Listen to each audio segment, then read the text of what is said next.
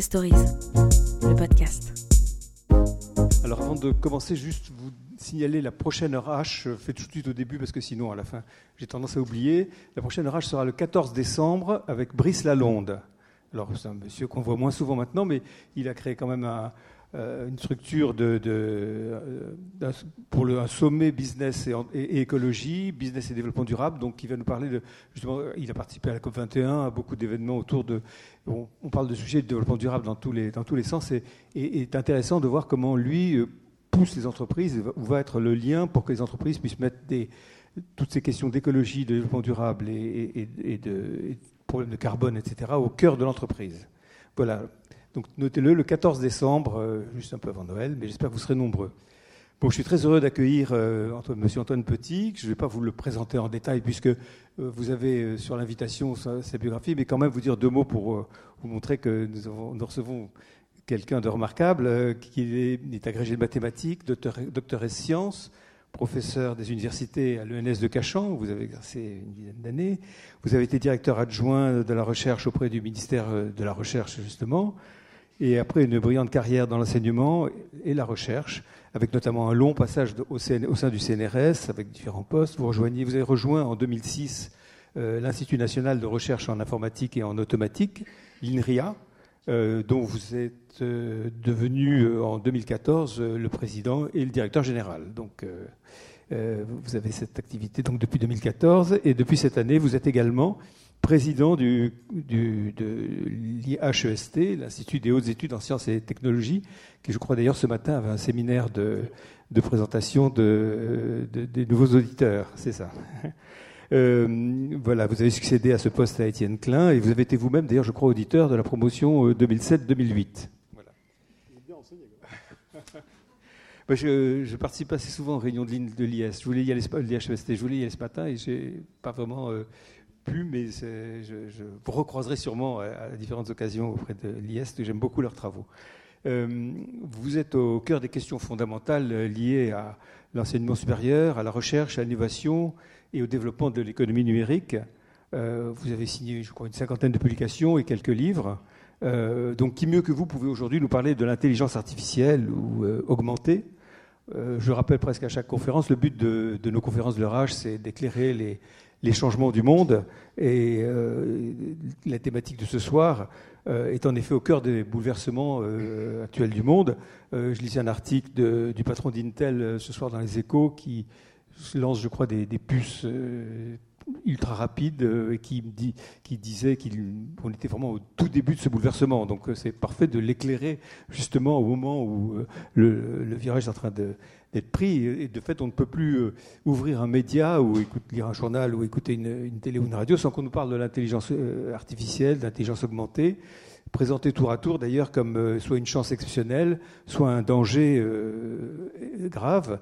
entre Elon Musk qui voit, qui, est, pourtant un acteur majeur de, l'intelligence artificielle, qui, qui a également une prudence énorme sur ce sujet. Il, y voit même un, risque de facteur de déclenchement d'une troisième guerre mondiale. Donc c'est peut-être euh, un peu exagéré, mais c'est peut-être aussi parce que comme il prépare euh, une installation sur Mars et une colonisation de Mars, la planète Mars, il veut peut-être nous montrer que la Terre est, foutue. Mais en tout cas, euh, il, a, cette vision très pessimiste. Et de l'autre côté, il y a heureusement des, chercheurs, des, gens qui travaillent sur cette thématique et qui y voient une chance remarquable pour l'avenir, ce qui est le thème de ce soir.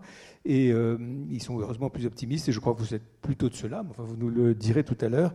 J'ai été euh, surpris d'ailleurs d'entendre il n'y a pas si longtemps à la radio qu'en Chine, on avait, euh, il y avait eu une implantation de, il y avait des implants dentaires qui avaient été, mis dans la bouche d'un patient chinois sans la moindre intervention humaine. Donc c'est quand même, c'est certainement un facteur au niveau médical qui, et puis sur plein d'autres domaines qui pourra aider beaucoup de choses. Donc je suis vraiment heureux que vous puissiez nous éclairer sur toutes ces ces questions euh, qui, entre, les deux extrêmes, sont, euh, sont tout à fait euh, d'actualité. Merci.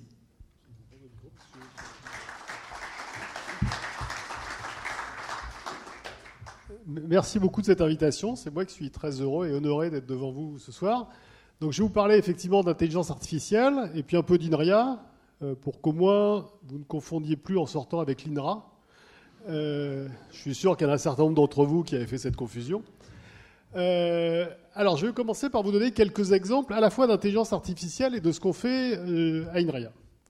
INRIA qui fête, entre parenthèses, ses 50 ans cette année, euh, puisqu'on a été créé dans le cadre du plan calcul par le général de Gaulle en 1967, donc parce que les Américains, qui étaient déjà très méchants à l'époque, avaient refusé de nous vendre, de vendre à la France le plus gros ordinateur de l'époque, qui a une puissance de calcul bien moindre que vos smartphones aujourd'hui. Euh, et donc De Gaulle a viré les forces américaines de l'OTAN et a créé IRIA, qui est devenu INRIA, donc le N de national quelques années après. Et puis il a créé en même temps la C2I, qui est devenue la C2I Honeywell Bull, puis Bull, avec donc cette double dimension recherche et industrie. Donc on fête nos 50 ans cette année, je voudrais vous illustrer sur quelques exemples ce qu'est l'intelligence artificielle et, et, ce que fait INRIA. Donc je vais commencer par quelque chose qui est entre guillemets facile, c'est Game of Thrones. Vous connaissez tous Game of Thrones, je suppose. Ça veut pas dire que vous l'avez regardé, je ne l'ai jamais regardé, mais vous connaissez Game of Thrones. Ce que vous savez peut-être pas, c'est que dans Game of Thrones, comme dans à peu près tous les feuilletons, en fait, il y a quelques acteurs. Ici, vous avez un acteur, et puis derrière, vous avez des images de synthèse. C'est vrai dans à peu près tous les feuilletons ou tous les films. Ce que vous savez pas, ça j'en suis sûr, c'est que ça a été créé pour Game of Thrones par une société qui s'appelle Golaem, et ce que vous savez encore moins, c'est que c'est une société qui est issue d'INRIA.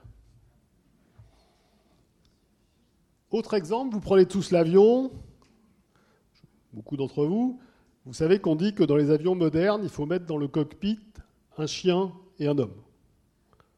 L'homme pour nourrir le chien et le chien pour empêcher l'homme de toucher à quoi que ce soit. Parce que le maillon faible aujourd'hui dans l'avion, c'est l'homme. Donc il y a quelques, contre-exemples, comme toujours dans toute jolie théorie mathématique, avec euh, ce film avec Clint Eastwood qui s'est posé sur l'Hudson, mais c'est juste l'exception qui confirme la règle. Mais quand vous montez dans un avion, vous êtes quand même plutôt satisfait à l'idée de vous dire que le logiciel qui conduit cet avion, il a été vérifié d'une certaine façon, certifié. Et une des sociétés qui fait ce genre de logiciel, c'est une société qui s'appelle Esterel Technologies, qui a aujourd'hui été rachetée par un Américain, Lansys, et qui est issu d'INRIA. Troisième exemple, l'Internet des objets, dont on parle beaucoup. Je ne sais pas si vous êtes fanat du Tour de France, mais depuis deux ans, si vous avez regardé le Tour de France, vous pouvez voir que derrière, là, chaque coureur a un petit capteur. Ce capteur collecte des données en temps réel, les envoie euh, par le cloud euh, au directeur sportif, et ça leur permet donc d'avoir, encore une fois, en temps réel, des informations qu'on n'a pas forcément à la télé parce que des fois, il y a des mesures qui sont un peu bizarres euh, si on se réfère aux capacités humaines normales. Donc, si on est mauvaise langue, on pourra en tirer quelques conclusions hasardeuses. Mais c'est utile pour les, pour les directeurs sportifs. Et la boîte qui fait ces capteurs, c'est une boîte qui s'appelle ICOB. Et c'est une boîte qui est issue d'INRIA. Tout ça, c'est des exemples d'intelligence artificielle aussi. Je ne vous fais pas seulement de la publicité pour euh, l'Institut que j'ai le plaisir de présider, mais aussi pour vous montrer la variété de ce que finalement recouvre l'intelligence artificielle. Dernier exemple, et non des moindres, c'est ce qu'on appelle les interfaces, les brain-computer interfaces, donc les interfaces entre le cerveau et la machine. Alors, très schématiquement, si vous levez le bras, il se passe quelque chose dans votre cerveau. Si vous pensez à lever le bras, il se passe à peu près la même chose. Et donc, ça veut dire qu'on peut mettre des casques comme celui-là, qui sont pour le moment des casques assez, euh, lourds, assez invasifs, mais ça, d'autres que nous travaillent sur le fait de miniaturiser ces sacs, ces casques, pardon. Et donc, vous allez pouvoir, grâce à ces casques, mesurer l'activité de votre cerveau. Donc, ça veut dire que si vous êtes, par exemple, en fauteuil roulant, donc, et que vous n'avez pas la possibilité d'ouvrir une porte, vous pouvez penser à ouvrir la porte, et ça va donner l'instruction à la porte qui s'ouvrira. Et là, c'est le début d'activités qui sont probablement absolument extraordinaires. Et je vais vous donner un, exemple d'application qui, euh, est faite euh, aujourd'hui, qui est déployée. C'est pour soigner les enfants qui sont hyperactifs. Donc vous savez qu'il y a beaucoup d'enfants hyperactifs dans notre société euh, moderne. Et essentiellement, la façon qu'on a de les soigner, c'est de les mettre sous médicaments. Ce qui est évidemment un peu embêtant, mais c'est la, et, ce qui d'une part est un peu embêtant parce que mettre un enfant assez jeune sous médicaments, c'est n'est pas forcément une solution qui fait plaisir à tout le monde, et ça coûte extrêmement cher à la sécurité sociale ou au système de soins à travers le monde dans lesquels c'est développé. Et en fait, on a développé une, un jeu qui permet en fait, grâce à ces fameuses interfaces homme-cerveau, cerveau-machine, de mesurer la capacité de concentration des enfants. Parce qu'un des problèmes des enfants hyperactifs, c'est qu'ils n'arrivent pas à se concentrer. Et donc là, il y a un jeu sous forme de bulles qui montent et qui descendent. Et plus l'enfant est concentré, plus la bulle monte. Et en plus, un effet extraordinaire, c'est que plus la bulle monte, plus il se calme. Ça, on ne sait pas très bien pourquoi. Mais tout ça, ça a été fait par une boîte qui s'appelle Mencia Technologies. Et vous avez compris, c'est issu d'INRIA. Donc, c'était juste pour vous commencer mon exposé par vous montrer quelques exemples de choses qui relèvent plus ou moins de l'intelligence artificielle. Ne comptez pas sur moi pour vous dire ce qu'est l'intelligence artificielle. J'en sais rien, ça n'a aucune importance. C'est tout ça, l'intelligence artificielle, et c'est bien d'autres choses encore. Alors, un mot sur INREA quand même. Donc, je vous l'ai dit, on fête nos 50 ans. Euh, donc, on a, on a pensé que euh, c'était important de faire comprendre aux gens, et j'y reviendrai, que le futur, il sera forcément numérique, mais on en est au balbutiement du numérique. On en est au néandertal du numérique. Et c'est pas parce que vous avez tous des smartphones dans votre poche que, ça y est, on est arrivé. Euh, on ne sait pas comment le monde de demain sera, et j'y reviendrai, mais on est vraiment au début. Et donc, on a proposé aux gens de réfléchir pendant cette année, non pas aux 50 ans passés, on a tout le plus profond respect pour toutes les femmes et les hommes qui ont fait l'histoire d'Inria depuis 50 ans, mais on a voulu vraiment dire aux gens, imaginons notre futur, et donc c'est pour ça qu'on a mis ce, petit slogan. Et, le slogan d'INRIA, c'est excellence scientifique au service du transfert technologique et de la société. Donc on a la particularité d'avoir deux ministères de tutelle, comme on dit, qui est le ministère en charge de la recherche d'une part, le ministère en charge de l'industrie d'autre part. Et donc à la fois, on a comme objectif premier d'être excellent scientifiquement. Donc ça, tout le monde a envie d'être excellent. C'est rare, vous avez rarement trouvé un patron d'institut de, recherche qui va vous dire qu'il cherche à être médiocre.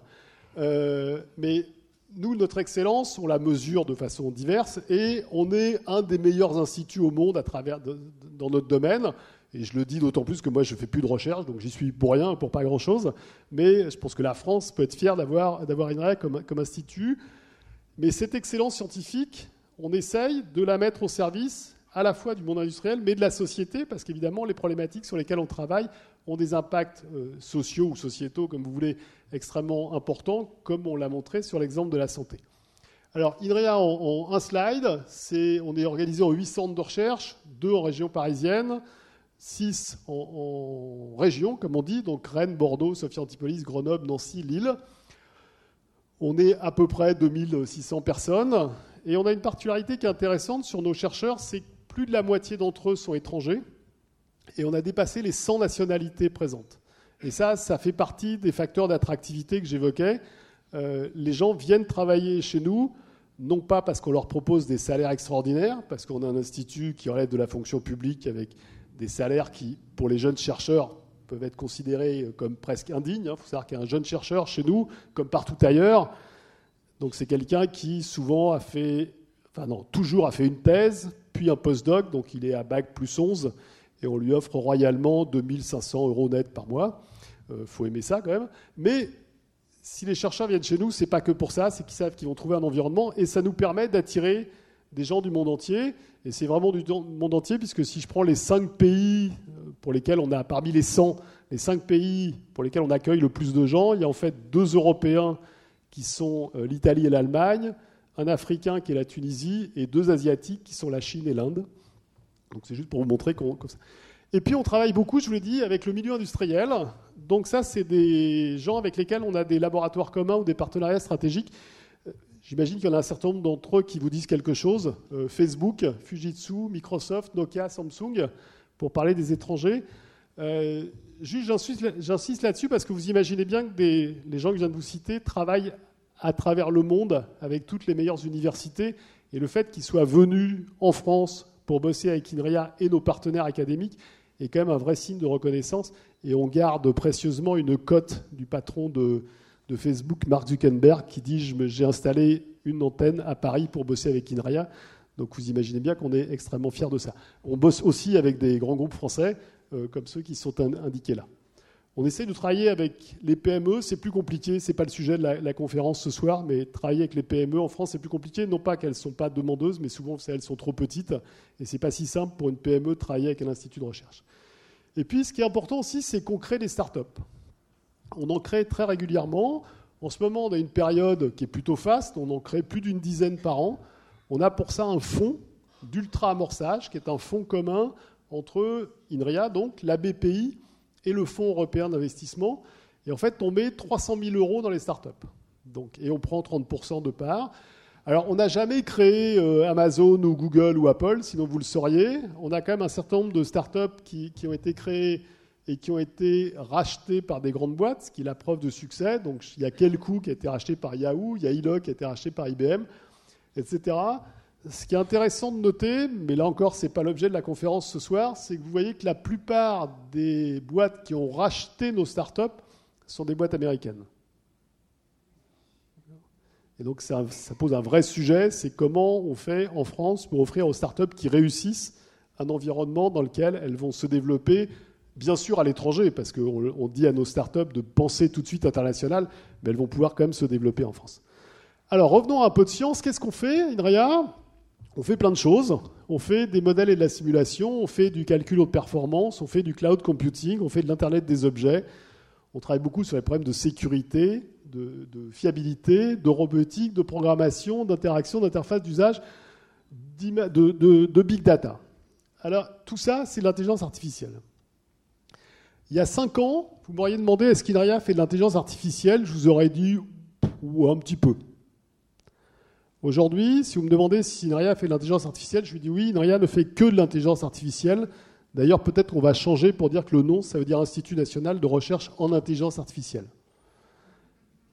Mais on fait exactement la même chose qu'il y a 5 ans. D'accord?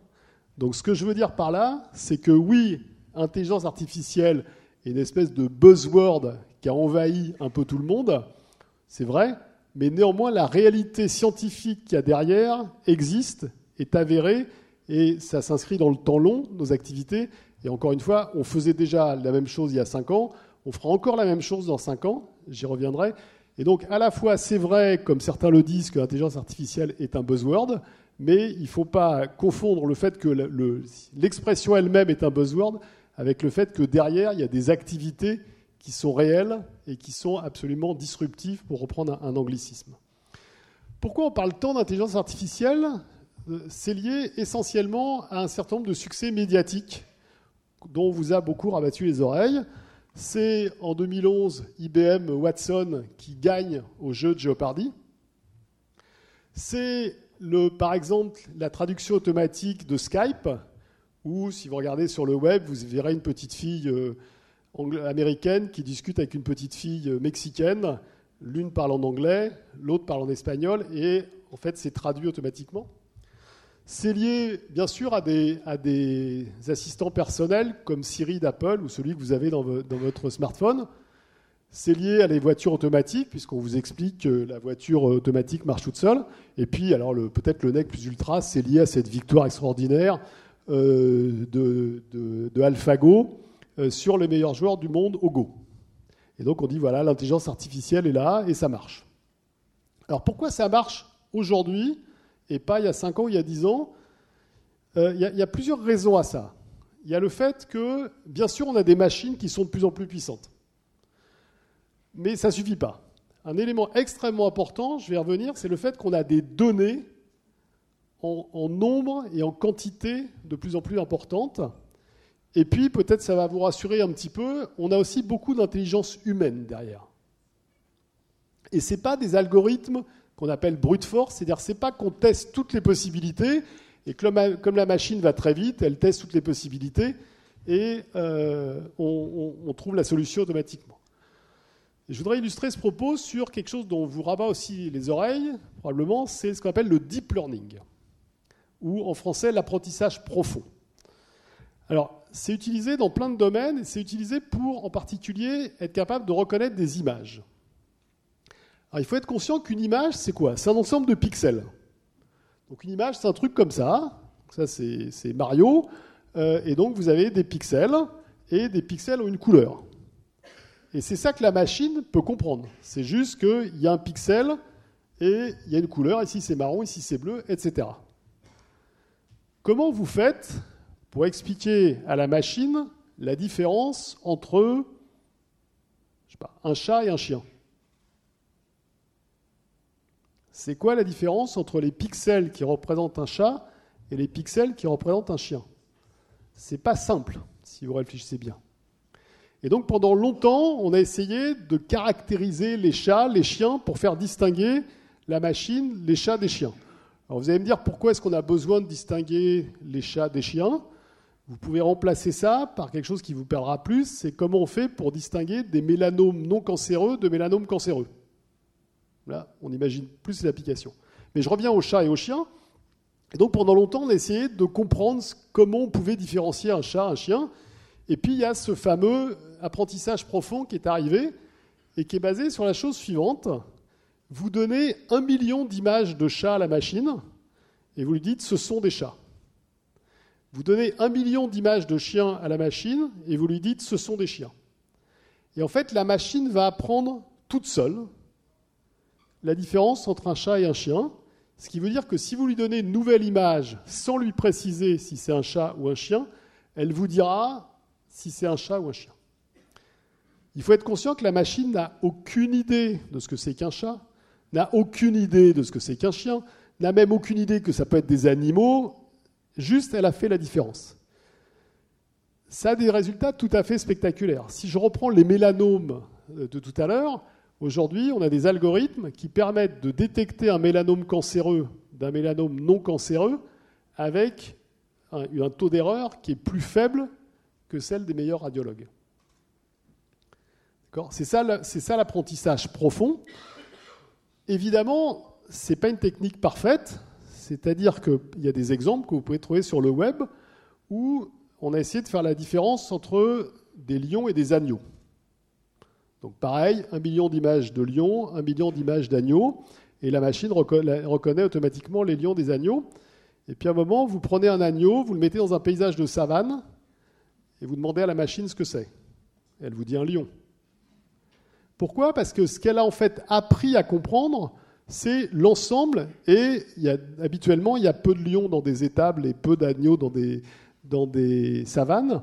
Et donc, c'est ça qu'elle apprend. Donc, il faut être conscient que c'est à la fois extrêmement puissant, mais que, comme toujours, il y a des erreurs et qu'il faut faire attention. Si à un moment on décide qu'une décision est prise par un tel algorithme, il faudra, il faudra se méfier. Et puis, un autre champ de recherche qui est extrêmement important, j'ouvre quelques pistes, c'est là ce que je vous ai dit. Je vous ai dit, on va identifier, on va dire, voilà, ça ce sont les chats, ça ce sont les chiens. C'est-à-dire, c'est ce qu'on appelle de l'apprentissage supervisé. C'est-à-dire, quelqu'un a dit, voilà, ça ce sont les chats, ça ce sont les chiens. Si vous réfléchissez à la façon dont on apprend, nous, les petits-enfants apprennent d'abord beaucoup plus vite et pas avec de l'apprentissage supervisé. C'est-à-dire, vous donnez trois images de chat à un enfant et le quatrième, il va, trouver, il va vous dire c'est un chat. Et donc, il y a tout un pan de recherche absolument extraordinaire pour essayer d'appliquer ces techniques qui sont les nôtres, d'apprentissage non supervisé. Et on reviendra à Elon Musk et à ses élucubrations tout à l'heure, mais je peux vous dire qu'on est très, très, très, très, très, et je peux continuer autant que vous voulez, loin d'avoir ce type, ce type de solution.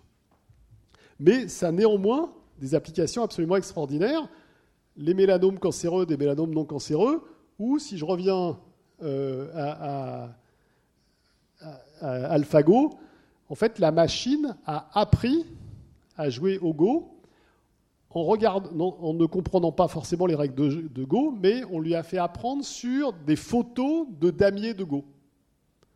Et en fait, elle a appris ce que c'était qu'une position qui était, euh, qui était une bonne position, et d'abord en jouant sur des parties contre des humains, et ensuite en jouant contre elle-même. Et donc, ces techniques de machine learning sont extrêmement puissantes puisqu'elles ont quand même permis de faire quelque chose qui était tout à fait, euh, dont on pensait que ça serait pas possible avant longtemps. Euh, c'était de, battre le meilleur joueur de Go. Et encore une fois, j'insiste vraiment sur le fait que c'est pas qu'on teste toutes les possibilités, c'est qu'il y a une vraie euh, intelligence derrière. alors, à part ça, est-ce que, est que ça marche tout ça? Est-ce que l'intelligence artificielle, ça va nous envahir Ça marche? Eh bien, en fait, je crois pas. Parce qu'en fait, ok, on a gagné au Go, c'est formidable. Mais le reste, ça ne marche pas aujourd'hui. Si vous prenez la, traduction automatique, essayez d'avoir une conversation un tout petit peu élaborée, mais vraiment un tout petit peu, et de la faire traduire automatiquement, vous ne serez pas déçu du résultat. Si vous essayez de faire la même chose avec votre assistant personnel, c'est pareil. La voiture automatique, c'est légende que ça marche. En fait, ça ne marche pas, une voiture automatique.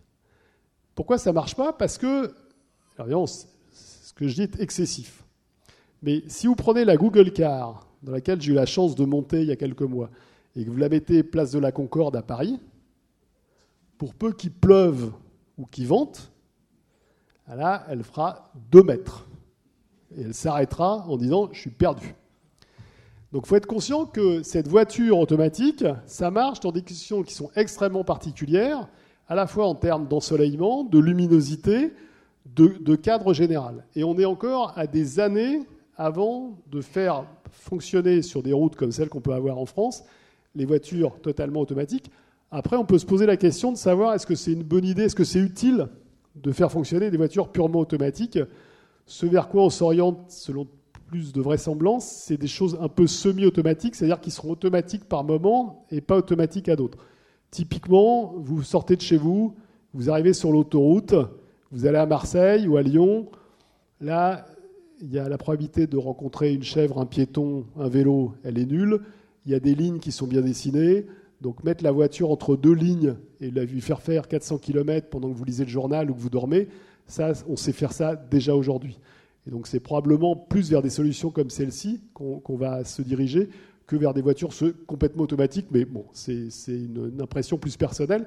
en tout cas, ce, que le message que je voulais vous faire passer, c'est que en fait tout ça, ça marche pas. Et la preuve que ça marche pas, euh, je veux dire, c'est euh, les sommes colossales qui sont investies à travers le monde pour développer ces techniques d'intelligence artificielle.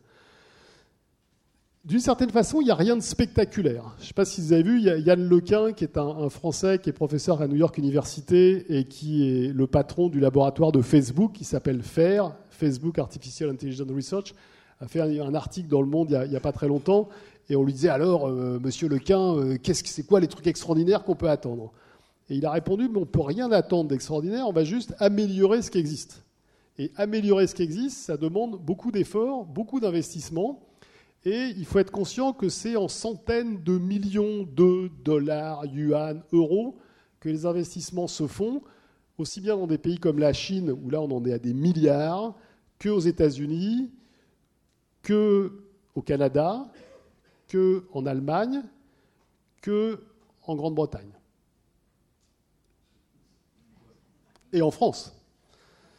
Alors en France, comme c'est tard le soir, je peux être politiquement pas correct, en France on fait des rapports. Euh, ce qui est bien, c'est utile de faire des rapports. Donc il y a eu un grand rapport qui a été fait sous le président Hollande, qui a été remis en avril à la Cité des Sciences. Et là, on va refaire un autre grand rapport qui va être remis au président Macron. Par certains côtés, c'est super que Cédric Villani, euh, dont on connaît euh, l'aura médiatique, s'approprie l'intelligence artificielle, et, ça peut faire que du bien.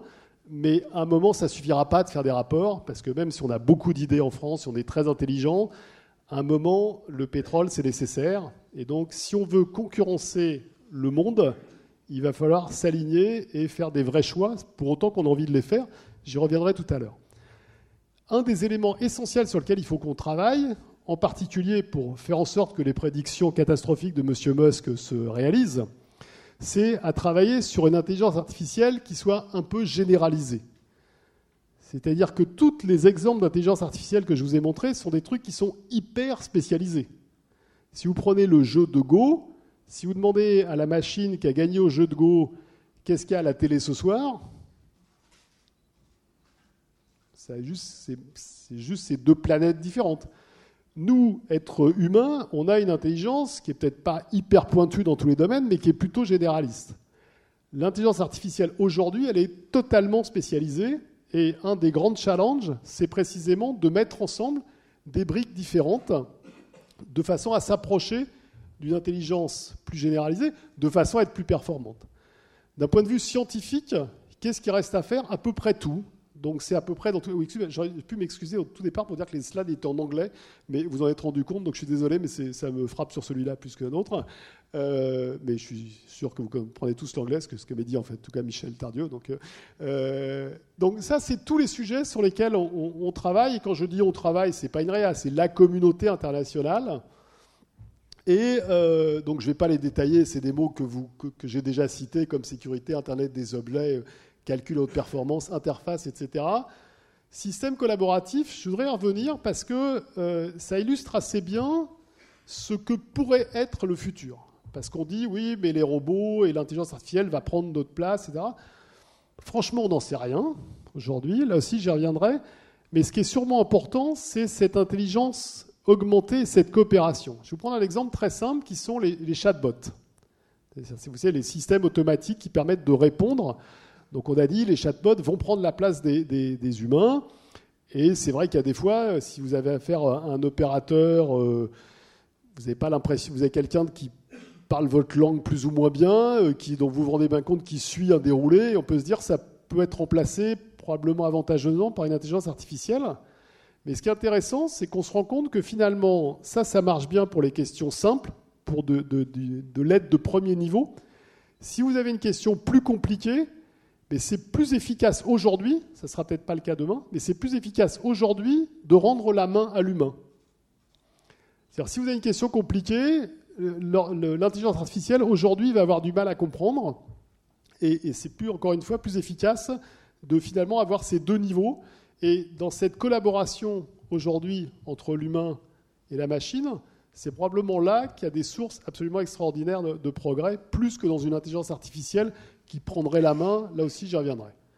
Alors, qu'est-ce que ça va toucher l'intelligence artificielle? Ça, c'est facile comme question, parce que la réponse, c'est tout. Et je pense qu'un métier ou une profession qui dirait l'intelligence artificielle, ça ne me concerne pas, la probabilité qu'elle se trompe est proche de 1, pour ceux qui ont fait un peu de maths. C'est un petit peu comme l'avion qui se casse la figure à cause du pilote automatique. C'est un cas sur des milliards. C'est un petit peu comme la ceinture de sécurité dans les voitures. Oui, il est vrai que la ceinture de sécurité a tué quelques personnes. Malheureusement, elle en a sauvé des milliers. Euh, Et il ne vient l'idée de personne de dire qu'on va, on va pas mettre de ceinture de sécurité. Donc aujourd'hui, toutes les professions vont être impactées. Les, les exemples frappants de professions qui, encore quelques années, nous disaient pas moi, ce sont les médecins. Non. Là, je pense, les généralistes, en tout cas, ils ont des vrais soucis à se faire euh, sur, sur euh, les capacités de l'intelligence artificielle. Un autre exemple, c'est les avocats. Euh, et, on discutait tout à l'heure, nous, on est en train de monter une start-up qui va travailler sur la jurisprudence. Et vous imaginez bien qu'une machine est capable d'analyser de la jurisprudence dans des quantités qui sont bien plus extraordinaires que tout avocat, quel qu'il soit. Juste pour vous donner quelques exemples de- de- de professions auxquelles on ne pense pas forcément, mais qui peuvent être impactées. Donc je voudrais vous donner quelques exemples de ça. Donc euh, les, principaux domaines d'application, encore une fois, j'aurais pu mettre tout, mais il fallait bien que je, fasse quelques choix. Et euh, je vais juste vous illustrer quelques exemples de ce qu'on peut attendre. Un pre- premier exemple sur euh, les divertissements et les loisirs, avec, là encore, plusieurs exemples, je ne vais pas tous les commenter, mais par exemple les, les vêtements intelligents. C'est-à-dire que demain, et alors quand je vais dire demain, je vais dire demain plein de fois dans les slides qui viennent, demain, je ne sais pas quand ce sera.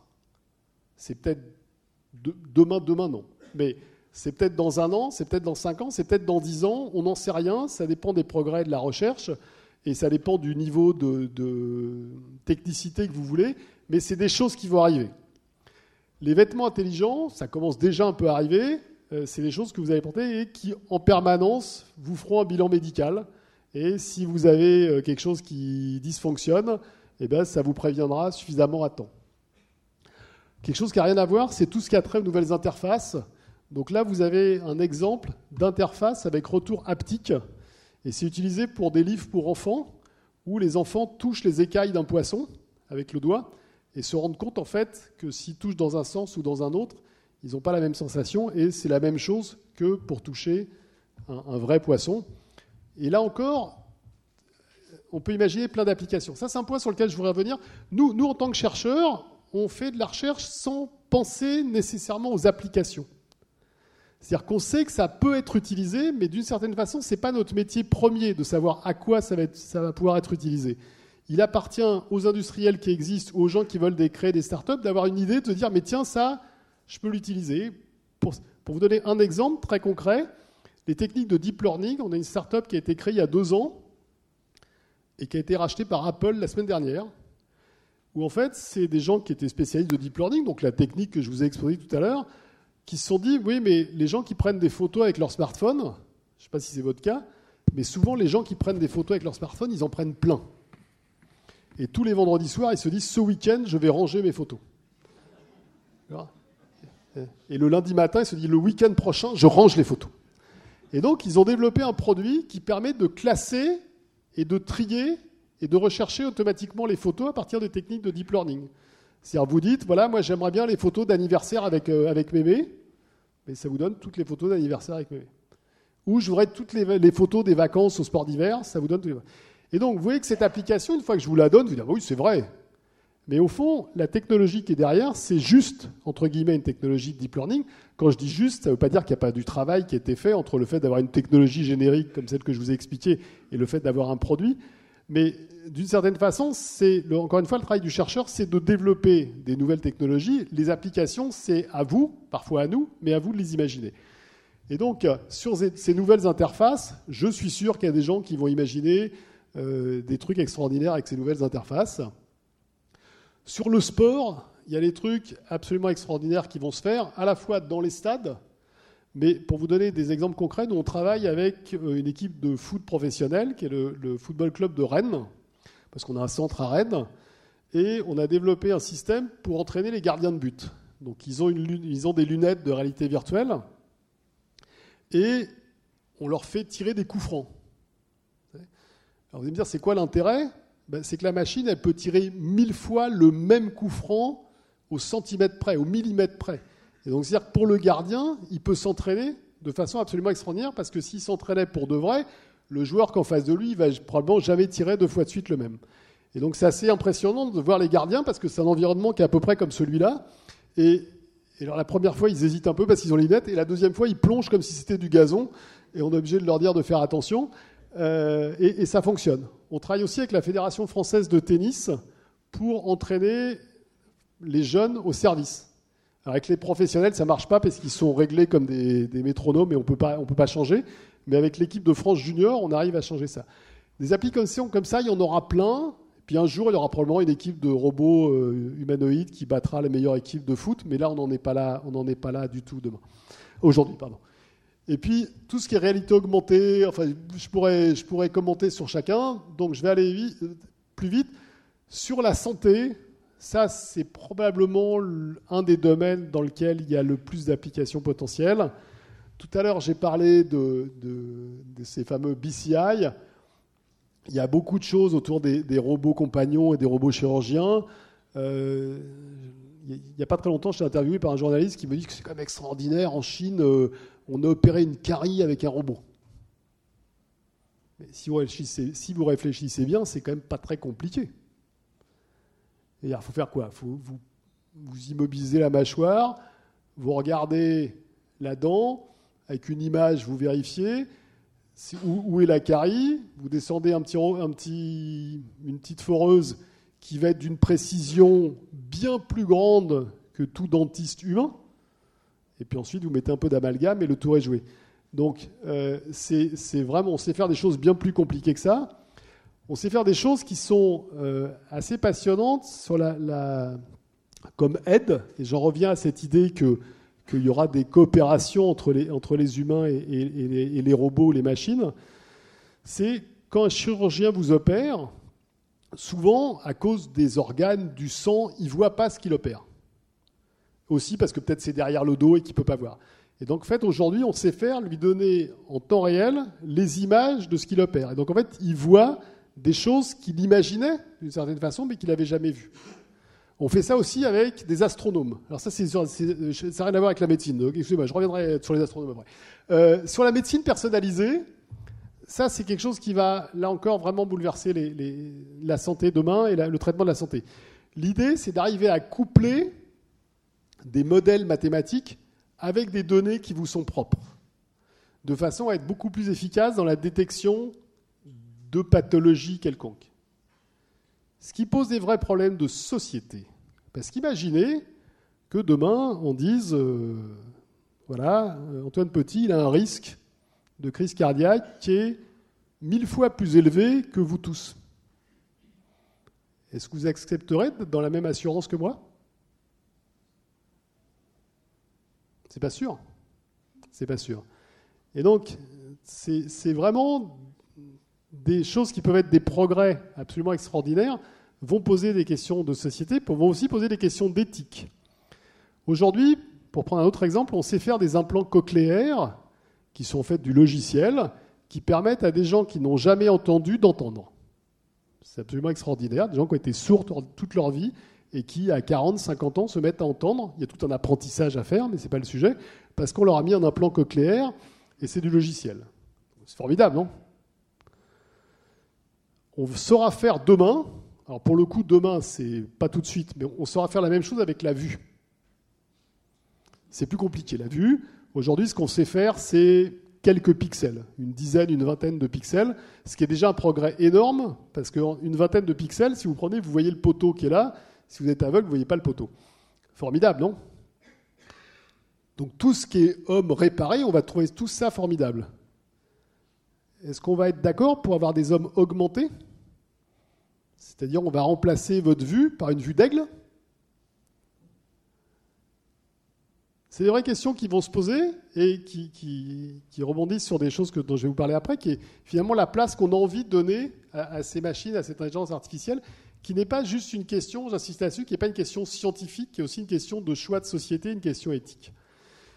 Euh, là, j'ai parlé à peu près tout. Sur euh, le, pour aller vite, là, sur la, visualisation. Oui, la visualisation, je voulais parler, vous parler des astronomes. Donc, euh, vous avez déjà vu La guerre des étoiles ou des films à peu près comme ça, où vous vous promenez dans le ciel et c'est formidable parce qu'il y a des étoiles partout, mais évidemment, ça n'a aucun rapport avec la réalité. Les astronomes, c'est des gens qui, d'une certaine façon, imaginent ça. Et aujourd'hui, on est en mesure de leur donner des murs d'images dans lesquels, en fait, ils voient le ciel, mais le vrai ciel, à partir de données qu'ils ont récupéré. Ils peuvent agrandir des surfaces du ciel, juste comme vous faites pour agrandir une photo sur votre téléphone portable.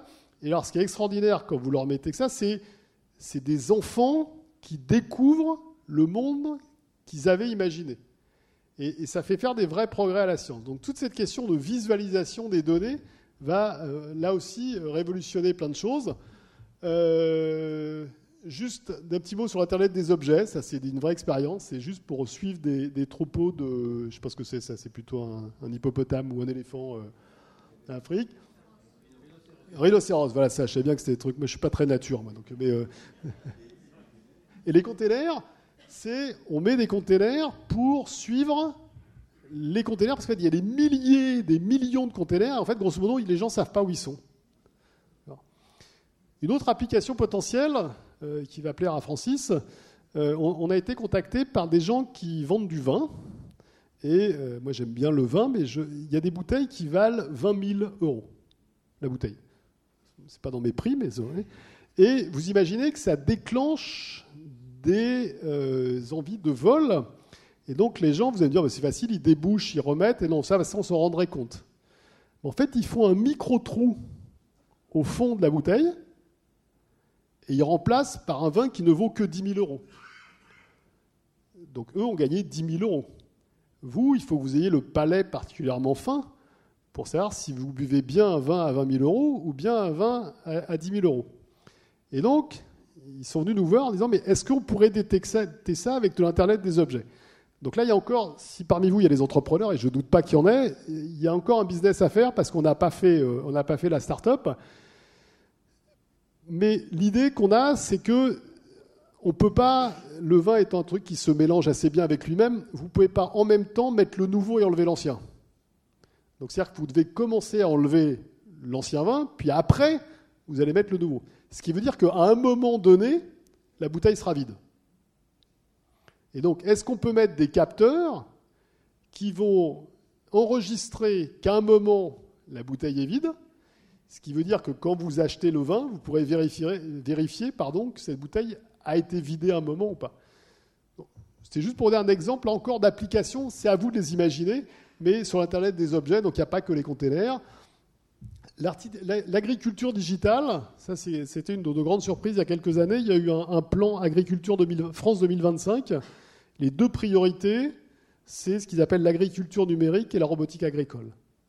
L'agriculture numérique étant là aussi quelque chose à base d'Internet des objets, où vous allez mettre des capteurs un peu partout.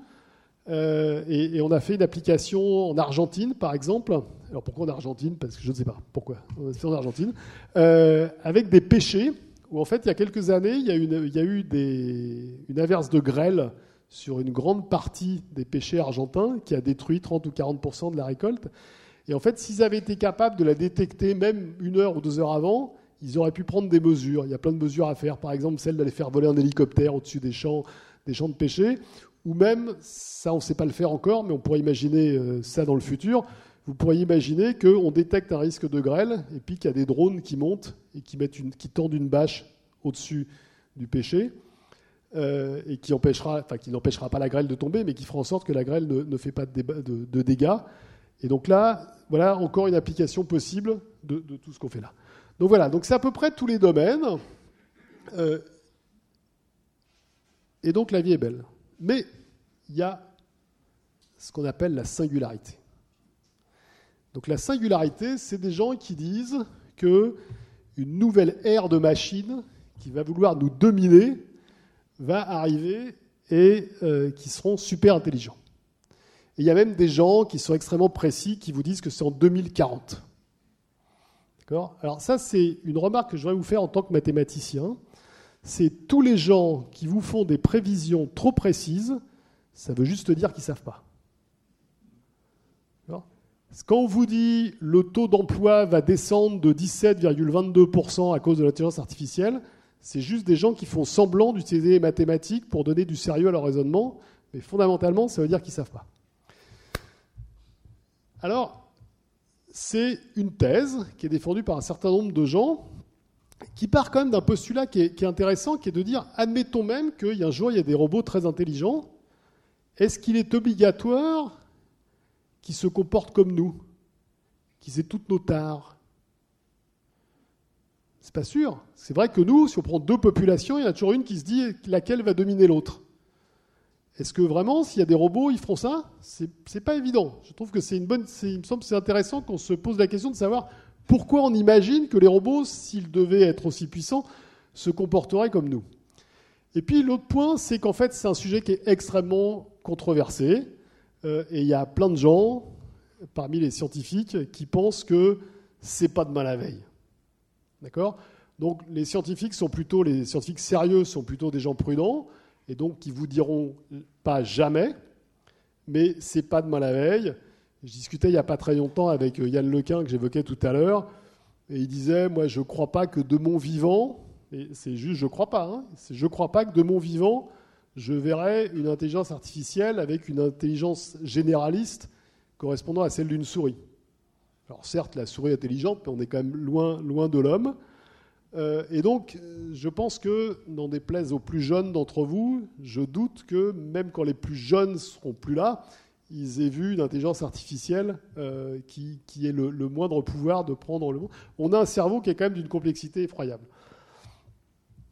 Par contre, il y a des vrais sujets de préoccupation aujourd'hui qui, de mon point de vue, me semblent beaucoup plus importants que ces élucubrations, euh, qui sont les bugs. Les bugs, euh, aujourd'hui, des, alors des bugs ou des, ou des, comment on dit, des virus. Imaginez que, faisons un scénario catastrophe comme dans les films, imaginez que Microsoft ait mis un cheval de Troie dans tous les logiciels euh, qu'il développe, qui pourrait activer, et ça fera en sorte que ça arrêterait la machine, votre machine. C'est-à-dire que demain, monsieur Microsoft décide qu'il arrête toutes les machines sur lesquelles il y a un produit Microsoft. Ça, c'est pas un vrai bug. D'accord? Parce qu'un bug, c'est pas intentionnel. Pardon, un bug, c'est plutôt pas intentionnel. Mais si demain, vous montez dans un avion, on en a parlé tout à l'heure, vous êtes, plutôt satisfait à l'idée qu'il n'y aurait pas de bugs. Donc chasser les bugs, c'est quelque chose d'extrêmement compliqué. Si les logiciels ont des bugs, c'est pas que les programmes ont été mal écrits, c'est qu'un logiciel, c'est fondamentalement un objet d'une complexité effroyable, lié au fait en particulier qu'il interagit beaucoup avec son environnement. Et donc les gens qui, encore une fois, écrit le logiciel sont des ingénieurs particulièrement compétents, mais ils ont juste un cerveau humain, comme vous et moi, et ils ne peuvent pas prévoir la centaine d'événements, tous improbables, mais qui, mis bout à bout, arriveraient à une situation dramatique. Et en fait, il y a des techniques mathématiques qui permettent de raisonner sur ce type de comportement, mais c'est coûteux euh, et, c'est sûrement un enjeu beaucoup plus important aujourd'hui, les bugs, que, euh, que, les, les, élucubrations de Musk et de sa bande. Et ce qui va de pair, j'en ai déjà parlé, les cyberattaques. Aujourd'hui, on est dans un monde qui est quand même extrêmement numérisé. Et de temps en temps, s'il y, a une, cyberattaque, c'est un vrai sujet. Enfin, il faut être conscient du fait que des cyberattaques, on, nous, les, on nous les cache un peu. Euh, mais il y en a quand même déjà eu, euh, y compris des cyberattaques qu'ont mis euh, des grands industriels. On en a parlé en début d'année, et je pense qu'on nous a dit la moitié des choses, et quand je dis la moitié, je suis gentil, ou même, voire même des États. Ça, c'est sûrement une vraie question, beaucoup plus importante que, encore une fois, la, singularité. Et puis un autre élément qui est, important aussi, c'est celui de la question de la transparence et de la loyauté des algorithmes. C'est-à-dire qu'aujourd'hui, les gens, à juste titre, demandent de comprendre comment l'algorithme prend des décisions et qu'est-ce qu'il a fait qu'il a choisi telle option plutôt que telle autre. C'est pas facile là encore. Si je reprends mon exemple du, deep learning, on ne sait pas aujourd'hui comment un algorithme de deep learning fonctionne. On sait d'un point de vue mathématique que c'est des couches de neurones, mais grosso modo, on ne sait pas vraiment comment ça fonctionne.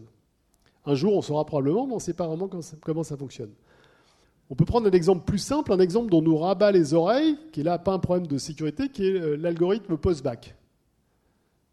Si vous si vous, à moins que vous n'ayez pas allumé la radio et la télé ou lu un journal depuis six mois, vous avez forcément entendu parler de l'algorithme post-bac. Et on nous dit comment l'algorithme post-bac n'est pas équitable. Et le pauvre algorithme, il fait ce qu'on lui a dit de faire. Par contre, dire à un algorithme, est-ce que tu privilégies la mention au bac, la catégorie socioprofessionnelle des parents, l'éloignement du domicile Et ça, c'est des critères qu'il faut qu'on ait le courage d'expliciter. Quel est celui que vous voulez expliciter? Et vous voyez que là encore, c'est un problème de société. Certains d'entre vous vont dire le premier, d'autres vont dire le troisième.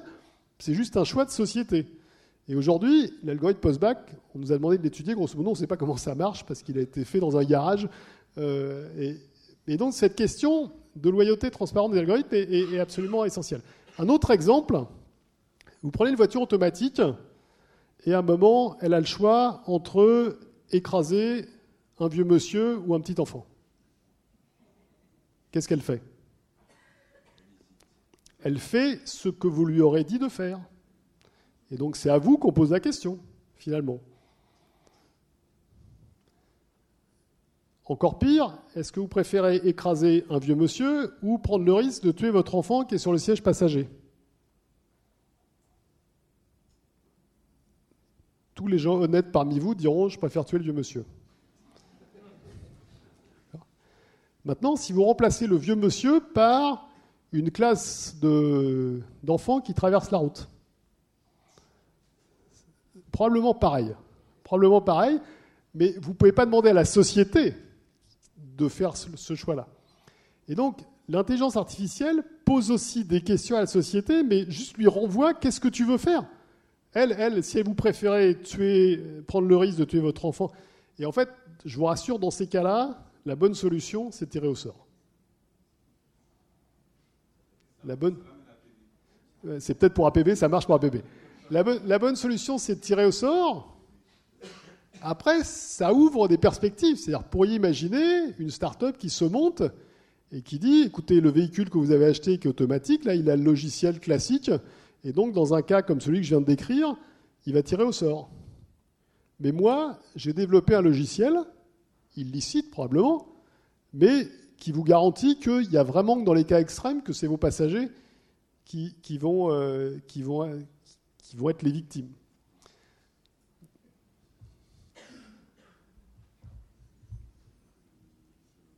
Alors, j'ai parlé des, risques scientifiques, je voudrais revenir aux, risques un peu politiques et sociaux. Pour moi, un des risques principaux, et je suis content d'être là aujourd'hui, euh, c'est la, faible éducation de nos élites. Et j'ai mis des guillemets autour d'élites.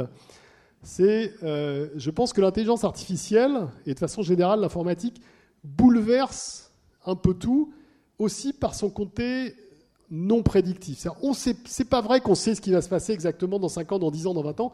Réfléchissez deux minutes à l'état de l'informatique et de l'intelligence artificielle il y a 10 ans. On a fait des progrès absolument hallucinants et on va faire des progrès encore plus hallucinants dans les 10 ou 20 ans à venir. Et donc cette incertitude dans laquelle le politique et les décideurs doivent évoluer est un truc pas simple parce qu'il n'y a pas le choix. Elle est là, cette incertitude. Il ne faut pas croire que on va leur donner des certitudes et donc il faut qu'ils apprennent à décider. Mais parfois, il y a des vrais sujets de, compréhension. Je vais vous donner un exemple très, très simple. Vous vous souvenez qu'il y, a eu un grand, y a eu un grand débat sur les backdoors. Je vous vous souvenez ça, qui, sont des portes dérobées. On avait dit, euh, finalement, les terroristes utilisent des systèmes euh, et ils ne devraient pas avoir le droit. Il faut qu'on récupère les informations et on va mettre des backdoors, des portes dérobées qui un caractère absolument magique, c'est qu'il n'y a que les gentils qui auraient le droit de les utiliser. C'est ça qu'on vous dit. On vous dit on va mettre des backdoors et elles seront utilisées par la police, par les renseignements. Ça sous-entend elles ne seront pas utilisées par les méchants. Mais ça, c'est absurde d'un point de vue technique. C'est totalement absurde. Et donc, il a fallu, nous, qu'on fasse des notes pour expliquer que, en tant que scientifique, on n'avait pas à décider de la solution qui était prise, c'est pas notre boulot, mais par contre, on voulait juste éclairer les gens pour essayer qu'ils ne disent pas n'importe quoi et qu'ils n'affirment pas des, des, choses qui étaient des contre-vérités techniques. Et c'est un vrai sujet. Autre sujet euh, important qui est les conséquences des, big data euh, et de la fouille de big data sur la vie privée. Un exemple à nouveau, si vous allez faire vos courses dans un grand magasin, certains grands magasins ont déjà ce système, et demain tous l'auront. Vous allez passer avec votre chariot sous un portique, et ça vous dira, voilà, vous en avez pour 132,28 euros. C'est super. Pas besoin de sortir les courses sur le truc, c'est formidable. Seulement, les données, à qui elles appartiennent? Pas à vous, plutôt au magasin. Vous allez me dire, bon, et alors? Supposez que le magasin, il les revende à votre assurance et qu'on se rende compte que vous avez une consommation d'alcool qui est quand même un petit peu supérieure à la moyenne. Alors vous allez beau expliquer que ce n'est pas pour vous, que c'est pour l'association euh, des anciens de, HEC que vous, que vous présidez, il va falloir que vous convainquiez. Et donc, peut-être que si c'est votre assureur qui a ces données, il va venir vous voir, il va dire écoutez, vous êtes très gentil mais vu votre consommation, je refuse de vous assurer. Et des choses comme ça, dans lesquelles on va croiser les données et que ça va mettre en, péril un certain nombre d'éléments de la vie privée, ce sont des questions qui sont vraiment importantes, où là encore, c'est des problèmes de société. On n'a pas tous la même perception vis-à-vis des données personnelles. Et on n'a pas besoin des big data pour ça. Si vous allez aux États-Unis, vous dites si vous êtes noir, blanc, hispanique euh, ou ce que vous voulez, en France, c'est juste interdit. Et les uns comme les autres, on n'a pas l'impression que ce soit une atteinte à la vie privée. Avec les big data et le data mining, on va avoir des, exemples comme ça qui vont se bouleverser. Autre risque ou sujet de préoccupation, c'est évidemment la, question de l'emploi. Euh, bien sûr, l'intelligence artificielle va supprimer des emplois. La personne qui dit le contraire, c'est juste un malhonnête homme ou une malhonnête femme. Maintenant, en France, il n'y a plus beaucoup d'allumeurs de réverbères. Il n'y a plus beaucoup de conducteurs de diligence. Il reste quelques maréchaux ferrants, mais très peu. C'est pas pour ça qu'on va revenir à, tout ce que ces gens-là euh, utilisaient. Donc, est-ce que ça va supprimer les emplois? Oui. Est-ce que ça va en créer? Oui. Être capable de dire si ça va en créer plus que ça va en supprimer, je pense que fondamentalement, on ne sait pas. Et ça pose aussi peut-être des questions de, du rapport au travail. Et, est-ce que la, manière dont on travaille aujourd'hui doit être la même demain? C'est pas clair.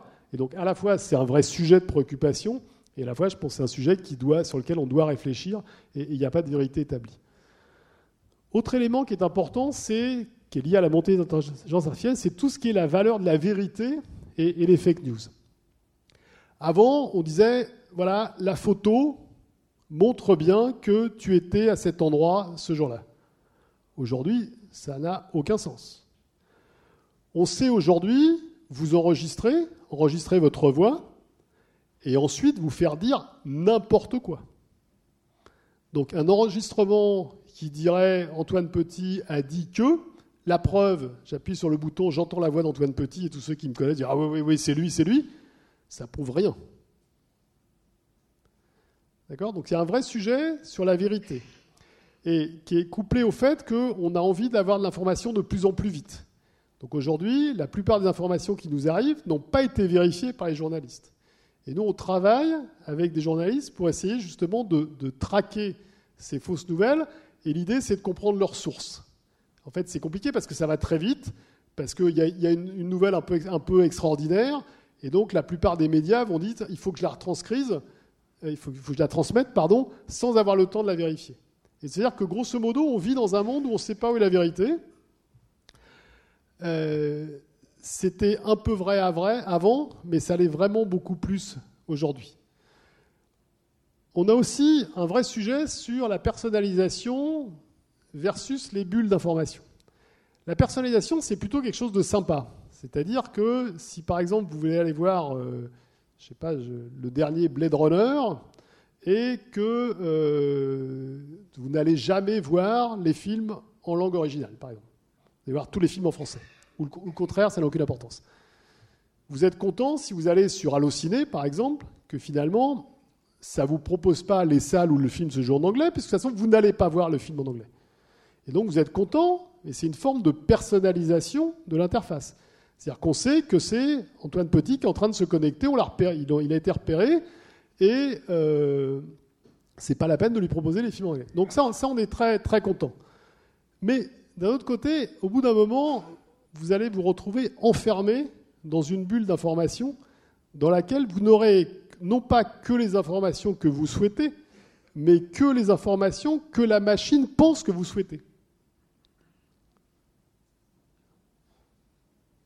Un autre exemple pour illustrer ce propos, il y a Netflix qui a fait une expérience euh, assez intéressante en Australie.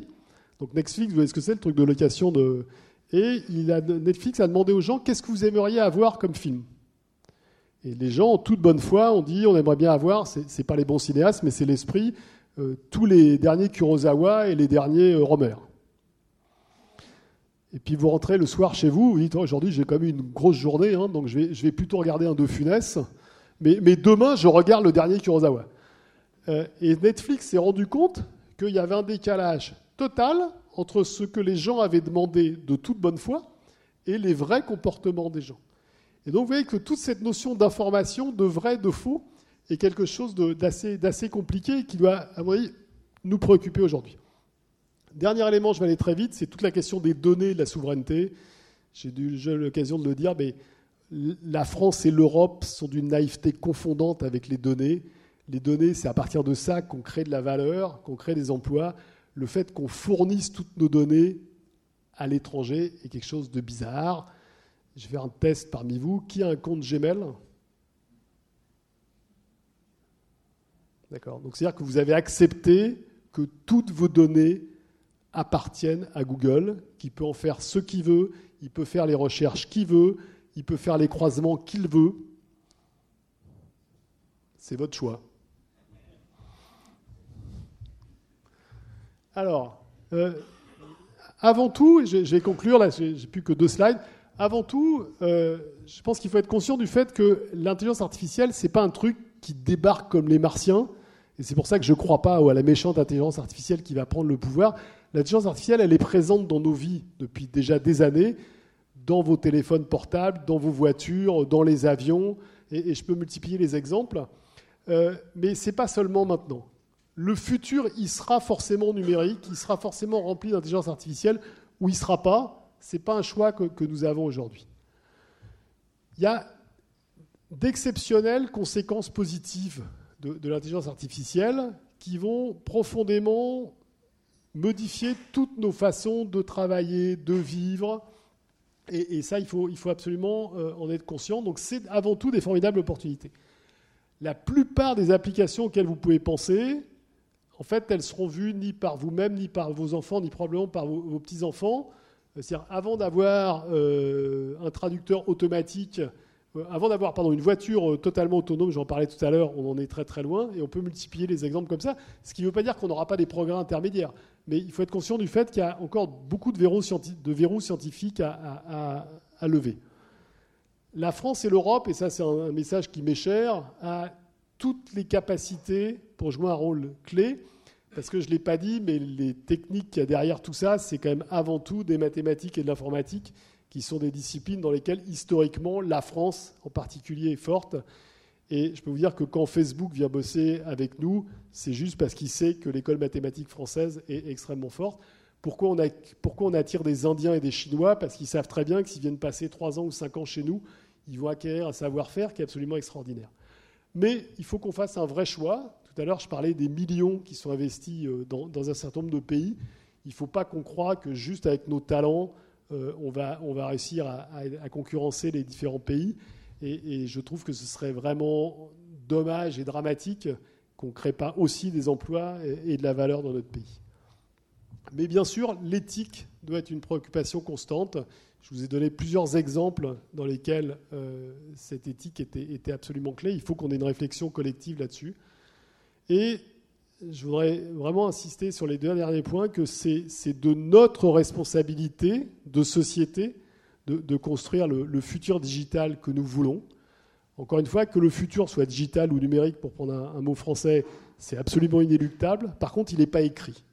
C'est à nous de l'écrire, c'est à nous de décider quel futur on veut. Et quand je dis à nous, il n'est pas garanti, il est même probable que si le nous, que ce soit les Européens ou les Chinois, par exemple, ça ne sera pas exactement le même futur. Mais c'est avant tout à nous de décider ce qu'on veut comme futur et surtout ne pas se le faire imposer un certain nombre. Et ce qui me semble essentiel, à la fois en tant que chercheur, mais aussi en tant que citoyen, c'est faire en sorte que ce futur numérique il soit au bénéfice du plus grand nombre et pas privatisé, entre guillemets, par un certain nombre d'acteurs que ces acteurs soient des grands acteurs industriels, voire même quelques États euh, qui auraient fait le choix d'intelligence artificielle. Merci beaucoup.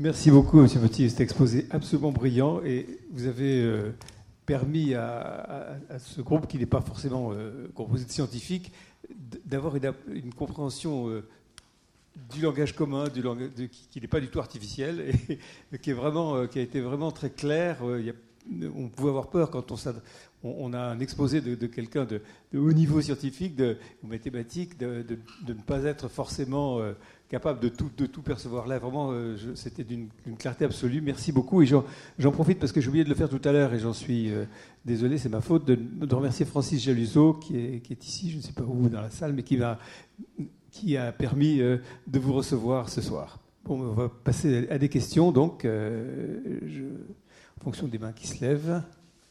Il y en a pas mal au fond.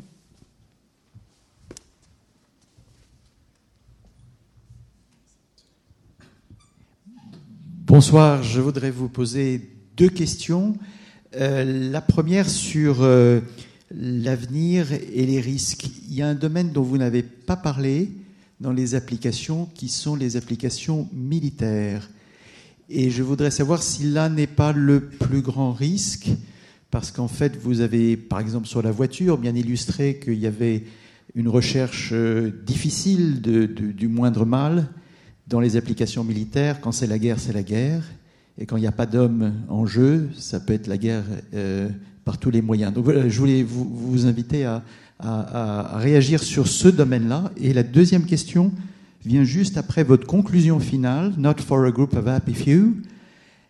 Est-ce à dire que vous avez euh, vous-même une première conviction sur la nécessité ou pas de mettre un terme à l'oligopole qui est en train de se créer Faut-il euh, Faut-il casser les, GAFA et, et, si oui, pour quelles raisons Alors, sur la première question, je vais vous faire une réponse un peu provocatrice. C'est-à-dire, je pense qu'une bonne intelligence artificielle tuera beaucoup moins d'innocents que tous les mauvais soldats qu'on a à travers le monde depuis le début de l'humanité. Même entre les mains des Coréens du Nord C'est pareil pour la. Évidemment, vous avez raison, mais c'est comme l'arme nucléaire. C'est-à-dire que si on met l'arme nucléaire dans les mains des Coréens du Nord ou peut-être d'autres, on va arriver à une catastrophe. Mais ce que je veux dire par là, c'est que je pense que ça rejoint vraiment un message que je veux passer, c'est c'est pas la faute de l'intelligence artificielle, c'est une intelligence artificielle bien utilisée tuera moins d'innocents que, des êtres humains. Euh, et, donc la question, elle est, elle est entière. Euh, c'est les règles qu'on a envie de se donner collectivement. Euh, aujourd'hui, on s'est donné quand même des règles collectivement au niveau planétaire sur l'utilisation de, l'arme nucléaire.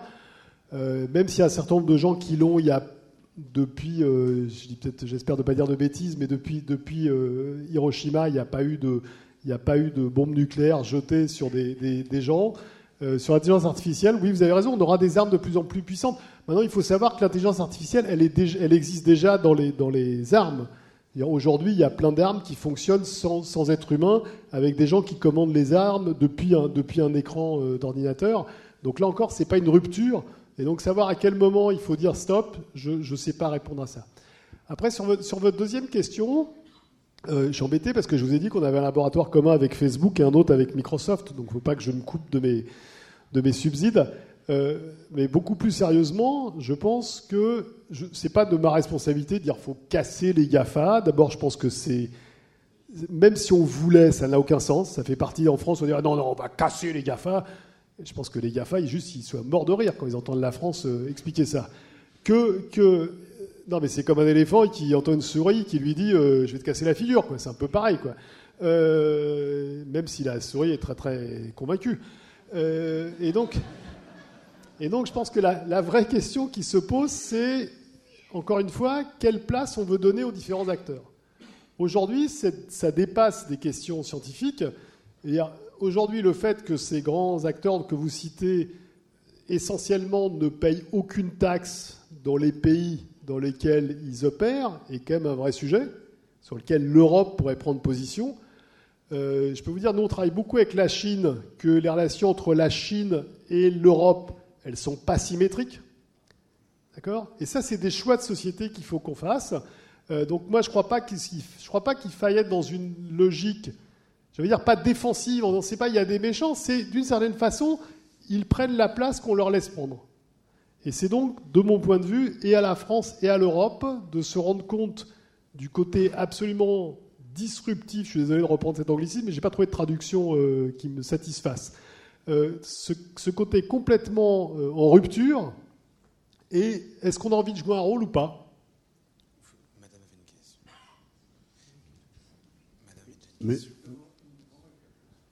question. Monsieur Petit, vous avez cité euh, la Chine, euh, les États-Unis, la France comme des pays ayant la maîtrise ou l'état de l'art en matière d'intelligence artificielle. Vous n'avez pas cité le Japon, euh, la Corée. Est-ce qu'il y a des gens qui sont complètement exclus de la réflexion? Et pour moi, je pensais que le Japon était dans la liste. Donc c'est juste pour savoir si c'est une omission ou, est-ce qu'il y a des pays qui sont en retard. La deuxième question, c'est on sera 9 milliards en 2050 sur cette planète et quel est l'impact que l'intelligence artificielle peut avoir à nourrir la planète euh, demain? C'est une question difficile. Hein. Euh, d'abord, sur, la première, je veux dire, tout pays qui fait des maths et de l'informatique a des compétences en intelligence artificielle. Aujourd'hui, le Japon est très tourné vers la robotique de façon traditionnelle euh, et, et, moins vers l'intelligence artificielle un peu généraliste. Aujourd'hui, les pays identifiés comme étant ceux qui font le plus gros effort financier, c'est vraiment ceux que je vous ai cités, États-Unis, Chine en premier, parce que c'est des pays qui évidemment ont des moyens importants, mais ils ont des moyens importants et ils ont fait des choix essentiels. les Chinois, ils ont dit qu'ils voulaient être la nation euh, AI euh, à, horizon, à horizon 20 ans, euh, et ils y mettent des sommes qui sont juste hallucinantes. L'Allemagne a fait ce choix récemment, l'Angleterre un peu moins, et le Canada, de façon un peu étonnante. Les autres, c'est pas qu'ils n'ont pas d'activité, bien sûr, mais ils en ont plutôt moins. Et la Corée est malgré tout un petit pays, la Corée du Sud. Euh, sur le fait de savoir est-ce que l'intelligence artificielle doit, permettre de résoudre tous les problèmes de la Terre? Non. Est-ce qu'elle peut y contribuer? Oui. Euh, prenez un exemple extrêmement simple qui est l'alimentation. Aujourd'hui, un des problèmes numéro un de l'alimentation, c'est pas la quantité, c'est la distribution. Et donc, gérer plus intelligemment les distributions de nourriture, c'est quelque chose sur lequel l'intelligence artificielle peut jouer un rôle. De même qu'elle commence à jouer un rôle sur la distribution de tout ce qui est l'énergie. Aujourd'hui, on sait, vous avez probablement un certain nombre d'entre vous chez vous des compteurs intelligents. On saura demain gérer l'électricité, non plus seulement au niveau d'un domicile, mais au niveau d'un quartier, d'une ville, voire d'un pays, de façon à ce que globalement, on consomme moins. Et donc, toutes ces techniques où en fait il y a beaucoup de données qu'il faut assimiler et faire des optimisations sont vraiment des domaines dans lesquels l'intelligence artificielle pourra, pourra aider avec aussi des. Parce que rien n'est rose et rien n'est tout rose, l'intelligence artificielle et l'informatique est extrêmement consommatrice d'énergie. Et donc, un des pans importants de la recherche que nous conduisons, c'est de diminuer l'énergie qui est nécessaire pour faire tourner ces machines. Et ce qu'il faut que vous sachiez, ce qui est probablement tous vous ne le savez pas, c'est que sur une même machine, si vous prenez pour résoudre le même problème, si vous prenez deux algorithmes différents, ils ne vont pas nécessairement consommer la même énergie. C'est-à-dire qu'il si la multiplication va consommer plus d'énergie que l'addition, par exemple. Autre chose, c'est juste un exemple. Et donc, on, travaille aussi pour réduire la consommation d'énergie, veux dire algorithme par algorithme. Et donc, c'est le double. Tout est vrai, c'est oui, oui, l'intelligence artificielle va permettre d'optimiser un certain nombre de choses, et oui, elle est aussi consommatrice, il faudra faire attention. Par exemple, on travaille, juste pour dernier essai sur l'énergie, on travaille avec des gens qui installent des éoliennes. Parce que le problème des éoliennes, c'est que bah, vous mettez une éolienne, mais dès que vous en mettez plusieurs, en fait, elles vont interagir entre elles. Et donc les vents vont être assez bizarres et vous ne pouvez pas du tout dire si j'en mets une, ça me, je gagne telle énergie, et si j'en mets deux, je gagne deux fois plus, si j'en mets trois, je gagne trois fois plus, parce que peut-être que vous allez gagner moins que la, que la première, parce qu'ils ont été mal positionnés. Et donc typiquement, sur ces aspects de modélisation qui relèvent de l'intelligence artificielle, sont aussi des technologies qui peuvent être utilisées. Heureusement, c'est pas moi qui gère le temps. Ouais. Euh, oui, bonsoir. Euh, je voulais vous poser une question. Vous avez fait allusion au choix que doit faire la France. Vous avez dit on a fait un rapport pour M. Hollande, on va faire un second pour M. Macron. Euh, et je voulais que vous nous donniez peut-être quelques pistes justement sur, sur les, choix. De quelle nature sont-ils? Quand je dis on a fait, c'est pas moi, hein. c'est pas INRIA, c'est toute la communauté a pendant deux mois euh, travaillé d'arrache-pied entre, entre janvier et, février 2017 parce qu'il fallait rendre un rapport avant que le gouvernement s'en aille. Et donc ça a été remis, un gros gros rapport euh, qui a été remis au président Hollande à la Cité des Sciences euh, en avril, on peut retrouver. Et puis là on recommence donc les, recommandations, j'ai envie de dire, elles sont malheureusement assez simples, mais malheureusement elles se traduisent par le fait qu'il faut trouver de l'argent. C'est-à-dire qu'il euh, y a plusieurs choses qu'il faut faire, et, je vais forcément être euh, résumé, être schématique, mais un élément essentiel, ce sont les talents. Et aujourd'hui, on est dans une chasse mondiale des talents, donc il faut qu'on sache attirer et garder les talents c'est d'autant plus facile qu'on en a, pour les raisons que j'évoquais tout à l'heure, un grand nombre en France. Mais ça veut dire qu'il faut aussi qu'on fasse, qu'on crée plus de formations nouvelles qui sont liées à toutes les, données, tous les métiers que j'évoquais. Pour vous donner un seul exemple, l'Allemagne vient d'estimer à 5000 le nombre de docteurs en intelligence artificielle dont l'industrie allemande aura besoin d'ici quelques années. Pour former des docteurs, ça veut dire qu'il faut s'y prendre aujourd'hui, parce qu'un docteur, vous ne pouvez pas juste former un docteur comme ça, c'est bac plus 8, et faut, euh, euh, si vous le prenez après le bac, faut... Et donc ça veut dire qu'il faut mettre sur pied rapidement des formations, et vous savez qu'on parle beaucoup de l'autonomie des universités. Aujourd'hui, les universités, elles continuent à avoir une autonomie qui est assez relative, c'est-à-dire qu'un président d'université qui dit très bien à partir de demain, je fais un master en data science, il faut qu'il demande l'autorisation à un certain nombre de comités, de commissions, de machins, de trucs, et d'ici 3-4 ans, il n'y a pas de problème, il aura son master.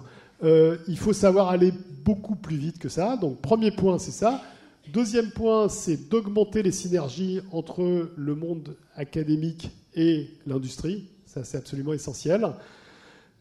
Augmenter aussi la capacité à faire des startups. Si vous regardez les, tous les GAFA, dont, pour, qui sont plus des startups, loin de là, c'est des boîtes qui n'existaient pas il y a 20 ou 25 ans.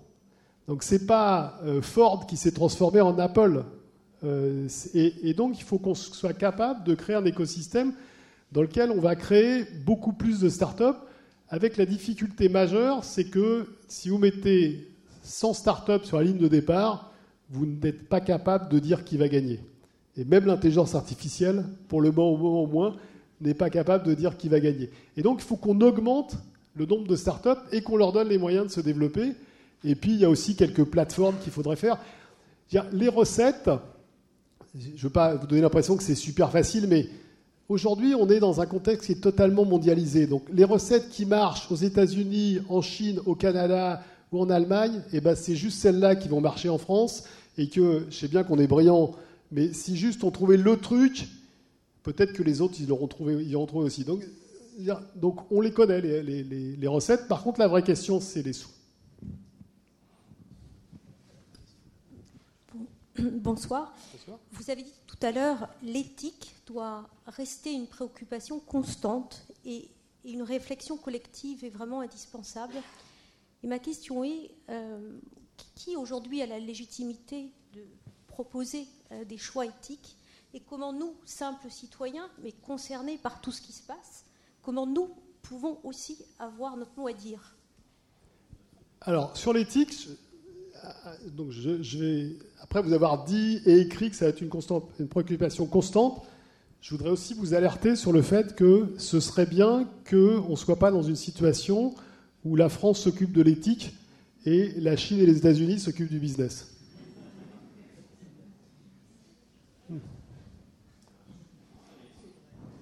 C'est pas une boutade. Il y a même des gens qui pensent, ça c'est une semi-boutade, que Huawei et Google financent tout le lobbying autour de l'éthique en Europe.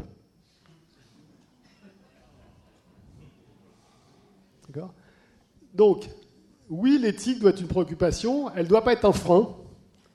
Et, ce qui est important, c'est, bon, dans, la mission qui a été donnée par le Premier ministre à, Cédric Villani, euh, parmi les, les, éléments qu'il doit prendre en compte, il y a cette notion d'éthique. Donc je pense que c'est important qu'au niveau de l'État, on, prenne ça en compte. Et après, moi, je pense qu'au niveau du citoyen, ce qui me semble essentiel aujourd'hui, c'est un peu le fait que les gens comprennent un peu les enjeux, comprennent qu'ils ont des choix de société à faire. Après, c'est comme tous les choix de société. Euh, comment on fait pour les faire remonter? On est dans un pays qui est quand même à peu près démocratique et, qui doit permettre de le faire. Mais je pense que c'est important aussi enfin, d'avoir des lieux comme celui-là où on puisse échanger, partager, je pense que ça passe comme avant tout par ça, c'est que les gens comprennent quels sont les enjeux euh, et tous les enjeux, parce qu'il ne faut pas croire qu'il n'y a, que, a que les méchants qui ont des lobbies. Les gentils ils ont aussi des lobbies. D'accord? Je vais vous donner un seul exemple, juste pour faire râler un peu tout le monde. La voiture électrique, c'est absolument formidable. On est tous d'accord comme ça, ça pollue beaucoup moins que les voitures diesel. Ce qui tout ça est vrai. Sauf que si vous prenez la voiture la plus polluante aujourd'hui, et vous la faites rouler encore pendant les 20 ans à venir, elle polluera beaucoup, beaucoup, beaucoup moins que la construction de la voiture électrique qui va la remplacer. C'est pas de ma faute, hein, c'est pas moi qui le dis, c'est juste c'est les études. Et donc, il y a aussi des lobbies pour les voitures électriques. D'accord? Et, donc, je pense que la, difficulté aujourd'hui, euh, quand on est citoyen lambda, c'est finalement d'arriver à faire la part des choses entre tout, ce qui est dit est vrai. Et donc sur l'éthique, je pense que l'éthique dans l'IA est un sujet vraiment, c'est vraiment une préoccupation. Si je l'ai écrit, c'est pas, c'est pas une boutade. Euh, après, il faut qu'on ait tous à l'esprit le fait qu'il y a des enjeux énormes partout, mais qu'on a quand même des vrais choix de société à faire. Bonsoir. Je voudrais compléter la question sur l'éthique. Euh, je voudrais savoir si des comités éthiques existent aujourd'hui dans le monde et quel serait, s'il n'en existe pas, le bon niveau de, régulation. Est-ce que c'est l'ONU? Est-ce qu'on commence à voir émerger ce type de comité? Et quelle serait la bonne composition? Avec quel type de membres, idéalement, euh, on pourrait réfléchir à ces questions-là? Alors, plusieurs remarques, mais pas conclusives. D'abord, il y a des comités d'éthique dans les sciences de la vie euh, qui fonctionnent depuis des années. On a le droit aussi d'aller s'inspirer de ce qui s'est fait pour savoir quelle est la bonne composition. Je vous avoue que je n'ai pas d'idée arrêtée là-dessus. Donc oui, il y a des comités d'éthique qui existent. Nous, au niveau d'INRIA, on a notre propre comité d'éthique, par exemple, parce qu'il y a un certain nombre de recherches qu'on fait où on se pose la question de savoir est-ce qu'on respecte la vie privée des gens? Je vais vous donner un exemple très, très simple. On a fait une étude avec la CNIL, donc la Commission nationale informatique et liberté, où on a mis des mouchards sur des smartphones avec le consentement des utilisateurs, mais malgré tout, pour voir quelles étaient les informations qui étaient envoyées par ces smartphones et à qui. Et ce dont on s'est rendu compte, c'est qu'il y avait plein de sites qui vous demandaient absolument aucune autorisation et qui envoyaient régulièrement des informations alors qu'ils n'en avaient aucun besoin. Donc, c'était juste un exemple de pourquoi est-ce que nous, à Sud Recherche, on a besoin de ce genre de comité d'éthique. Au niveau européen, il y a un certain nombre de programmes de recherche qui, lorsque vous êtes pris, vous demandent d'avoir l'avis d'un comité d'éthique.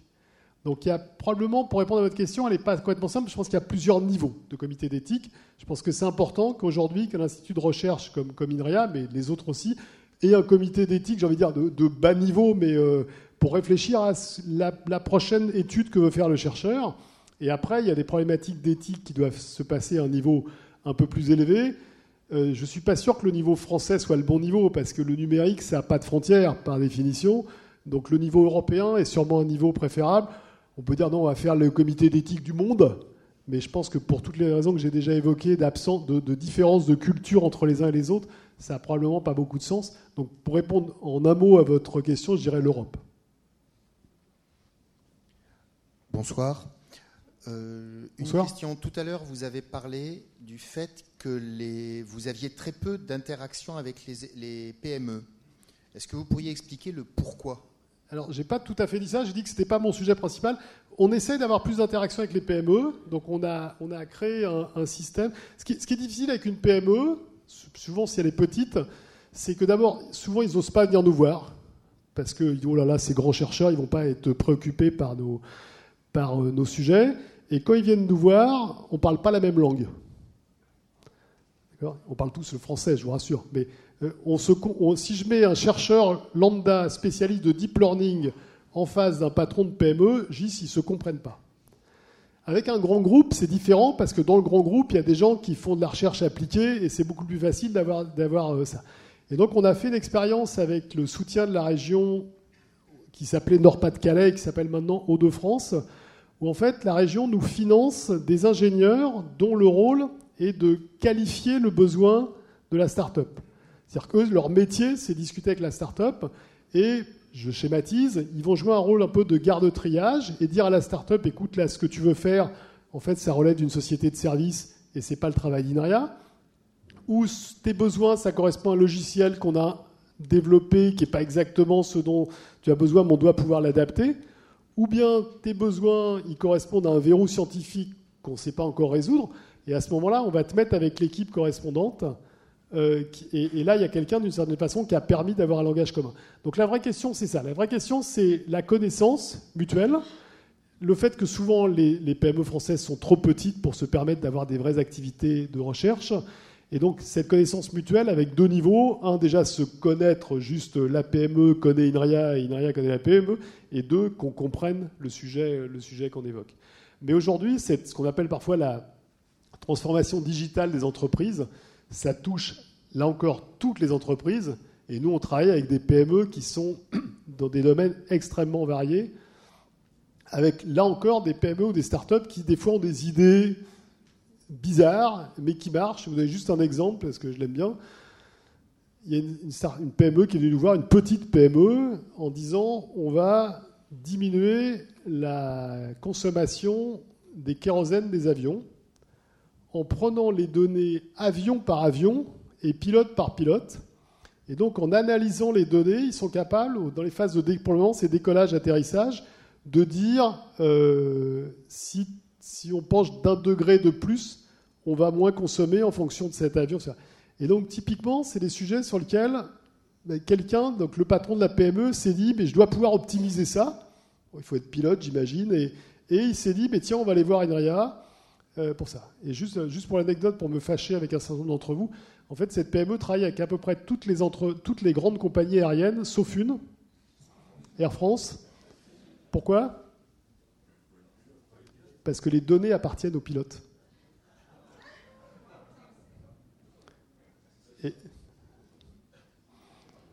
Mais cela ne me regarde pas. Oui, bonsoir. Vous avez dit tout à l'heure, euh, l'une des clés, c'est d'améliorer la coopération homme-machine. Et vous avez dit, il y a beaucoup de progrès à faire sur ce registre-là. Est-ce que vous pourriez nous, éclairer sur les, sujets sur lesquels il faut, qu'on progresse dans cette coopération homme-machine? Il y, en a plusieurs. D'abord, il y a la question d'interagir avec la machine. Ça, c'est la première chose. Aujourd'hui, on le sait tous, mais les claviers d'ordinateur, ils sont basés sur des claviers des machines à écrire vous savez, ce que c'était les machines à écrire? C'est l'ancêtre de l'ordinateur. C'est un truc, un truc un peu bizarre où je pense que si on expliquait ça à des ados aujourd'hui, ils peuvent même pas comprendre. Et vous savez que les machines à écrire, il y avait des bras comme ça, et donc on a disposé les lettres de façon à ce que les bras s'entrechoquent pas. D'accord? Aujourd'hui, vous êtes conscient que votre clavier, il y a assez peu de bras qui s'entrechoquent, et donc avoir des interfaces qui soient plus intelligentes, c'est, c'est, vraiment une, sur, lequel on travaille. Vous en avez tous les jours. Hein. Votre iPhone, parler d'Apple, euh, quand vous, écartez comme ça avec les deux doigts, euh, aujourd'hui c'est tellement naturel que moi quand je prends une voiture, j'essaye de faire ça et ça marche pas. Euh, juste l'iPhone, un truc que vous savez pas, c'est en fait le père de l'iPhone, c'est un Français qui s'appelle Jean-Marie Hulot. Si vous allez sur Wikipédia, vous trouverez Jean-Marie Hulot. Et en plus, si vous allez sur Wikipédia et que vous regardez Jean-Marie Hulot, vous verrez qu'il était chercheur INRIA pendant des années. Euh, donc il y a ces aspects interface et tout ce qui est réalité augmentée, c'est qu'aujourd'hui, euh, la, réalité augmentée, je ne sais pas si vous voyez ce que c'est, c'est grosso modo la combinaison de la réalité, la vraie, avec des images virtuelles. Ça a des applications qui peuvent être extrêmement variées. Par exemple, dans la maintenance de plomberie, euh, vous pouvez imaginer, et quand je dis vous pouvez imaginer, c'est des choses qui existent vraiment, que vous dotez le plombier de lunettes de réalité virtuelle, et quand il va arriver devant une machine qui est un peu compliquée, on va lui dire bah, c'est ce boulon qu'il faut que tu dévises, puis après il faut que tu enlèves ça comme ça, etc. Donc, et cette réalité augmentée, on va trouver des applications dans à peu près tous les domaines. Et puis il y a tout ce qui nous reste à inventer, et c'est ça qui est le plus rigolo, c'est le fait de comprendre comment on va être plus efficace. je parlais de l'exemple des chatbots tout à l'heure. Comment on va être plus efficace sur une tâche donnée en mettant aux prises à la fois des, des, des humains et des machines un seul exemple, le jeu d'échecs. vous savez que depuis Kasparov, euh, on, bat les, machines battent les meilleurs joueurs du monde. Aujourd'hui, l'association les meilleurs joueurs du monde et la machine arrive à battre la machine.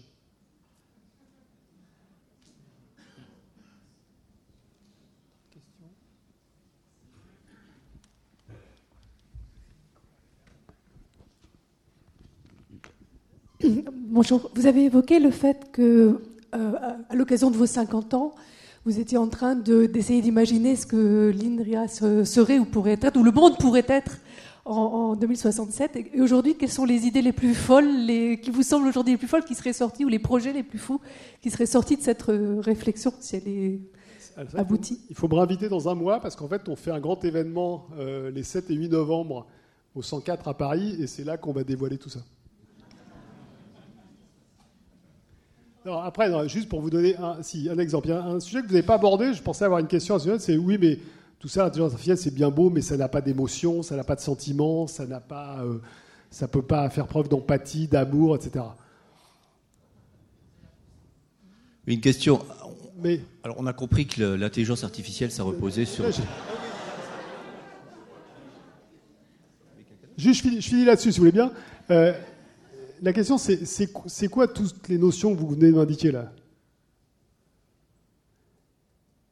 Est-ce qu'il n'y a pas que des preuves d'amour, on dit parfois? Et je ne sais pas si vous avez vu ce film qui s'appelle Her, H-E-R. Donc c'est un, humain qui est amoureux de sa d'une machine, et à un moment, euh, il lui dit Mais euh, tu en aimes combien? Elle dit En ce moment, 3723. Euh, et autre question, on nous dit, vous savez, on en a moins parlé, mais c'est peut-être plus impressionnant, il y a une machine qui a battu les meilleurs joueurs de poker. Et on nous pose la question, mais est-ce que la machine sait qu'elle bluffe? Et en fait, c'est une question qui n'a pas beaucoup de sens. Mais la machine, elle a appris à jouer au poker. Donc elle sait que dans certaines situations, même si elle a une paire d'as, elle a intérêt à faire croire qu'elle a un brelan. Mais c'est pas tricher, c'est juste qu'elle sait que tactiquement, elle a intérêt à dire ça. Parce qu'elle a appris que dire à ce moment-là ou faire croire que j'ai un brelan, elle augmente sa stratégie de gagner. Et donc le fait de savoir est-ce que les machines vont être capables de faire preuve d'émotion, d'empathie, etc., c'est une vraie question de savoir, mais finalement, ça veut dire quoi Et quelle va être la vraie différence entre simuler tout ce que je viens de dire et vraiment les ressentir? Vaste question. Vous ne nous avez pas parlé d'informatique et d'ordinateur quantique. Est-ce que c'est quelque chose qui pourrait révolutionner les progrès de l'intelligence artificielle? Est-ce que vous y croyez Est-ce que vous travaillez sur ces sujets? Alors, l'informatique quantique, peut-être pour tout le monde, donc vous savez que l'informatique aujourd'hui, elle est basée sur ce qu'on appelle les bits qui valent 0 ou 1. L'informatique quantique, elle sera basée sur les qubits, si elle existe, qui, c'est plusieurs états à la fois. Donc c'est un truc bizarre. Si jamais il y a un ordinateur quantique un jour, toutes les transactions bancaires que vous utilisez pour acheter, pour aller connecter à la banque, pour acheter un billet de train, un billet d'avion, toutes celles où il y a un HTTPS. S veut dire secure. Le jour où il y a un ordinateur quantique, c'est plus secure du tout. Pourquoi? En deux mots, parce que tous ces protocoles de sécurisation, ils sont basés grosso modo sur l'algorithme suivant. Vous prenez un nombre premier, vous vous souvenez ce que c'est qu'un nombre premier? Un nombre qui n'est divisible que par lui-même, et 1, avec plein de chiffres. Vous prenez un deuxième nombre premier avec plein de chiffres, vous les multipliez entre eux, ça fait un gros nombre. Et en fait, vous ne pouvez pas retrouver en temps humain les deux nombres dont on est parti. Et ça, illustre à nouveau un, des trucs que je disais tout à l'heure, c'est qu'on peut se dire pourquoi je ne peux pas, j'ai qu'à tous les tester, et un nombre fini, j'y arriverai bien à mes fins. Vous avez raison. Sauf que sur les machines les plus puissantes au monde, il vous faudra quelques milliards de milliards d'années. D'accord? Donc en fait, non, on ne peut pas. Le jour où il y a un ordinateur quantique, on sait faire ça en temps instantané. après, la question, c'est est-ce qu'il y aura un jour un ordinateur quantique? Serge Haroche, quand il a eu son prix Nobel en 2012, disait non. Serge Haroche, aujourd'hui, est beaucoup plus prudent. Maintenant, est-ce qu'il y aura un ordinateur quantique au sens ça qui sera quantique? Là, la réponse est plutôt non. Est-ce qu'il y aura des processeurs quantiques? C'est-à-dire des choses qui feront des opérations extrêmement particulières. Moi, j'ai posé cette question dans le cadre de 2067 aux chercheurs chez nous qui travaillent, là-dessus. Et j'y sais quand? Et leur réponse a été 10 ans. Après, on discute, et quand ils disent 10 ans, ça veut dire qu'ils ne savent pas si c'est 5, 20 ou 30. Mais c'est à échelle, disons, humaine, encore une fois, en n'étant pas certain. Mais ce qui est probable qu'on ait d'ici quelques années, 10, 20, 30, 40. C'est encore une fois, c'est des processeurs quantiques qui feront des opérations extrêmement particulières. On est très loin d'imaginer un ordinateur quantique, mais ça ne veut absolument pas dire que ça n'existera pas un jour. Oui, ça bouleversera tout ce qu'on sait faire, mais nous, pourquoi on travaille? C'est-à-dire, finalement, vous pouvez dire à quoi ça sert que vous travaillez là-dessus, puisqu'on ne sait même pas si ça va exister. Sauf qu'aujourd'hui, il y a des gens qui sont extrêmement inquiets que ça puisse exister. Ça rejoint la question du monsieur tout à l'heure. C'est toutes les agences militaires. Parce que vous imaginez bien que toutes les communications sécurisées qu'il peut y avoir entre euh, une base et un avion, entre un navire et l'autre navire, etc., si tout ça, ça peut être décodé, c'est juste une catastrophe. Et donc on travaille sur ce qu'on appelle la cryptologie post-quantique, c'est-à-dire que on peut dire c'est un travail théorique, on dit voilà, on prend comme axiome, il existe un ordinateur quantique et il faut que je trouve des nouveaux protocoles pour sécuriser les transactions, donc plus compliqués que le truc que je vous ai raconté tout à l'heure, et qui ne résisteront à un éventuel ordinateur quantique. Alors, on peut me dire ça sert à rien. Et pourquoi vous attendez pas qu'un ordinateur quantique? Parce que ce jour-là, ça sera trop tard. Y a-t-il une dernière question?